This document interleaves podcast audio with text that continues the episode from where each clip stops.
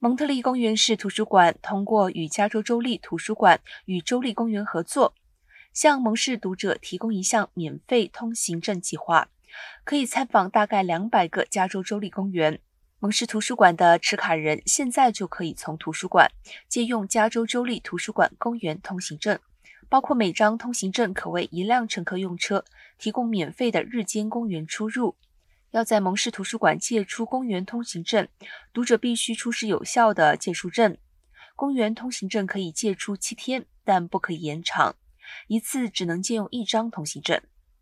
现在，加州图书馆系统可以帮助更多居民探索户外活动，并在健康、自然资源管理以及历史和文化联系等领域产生积极影响。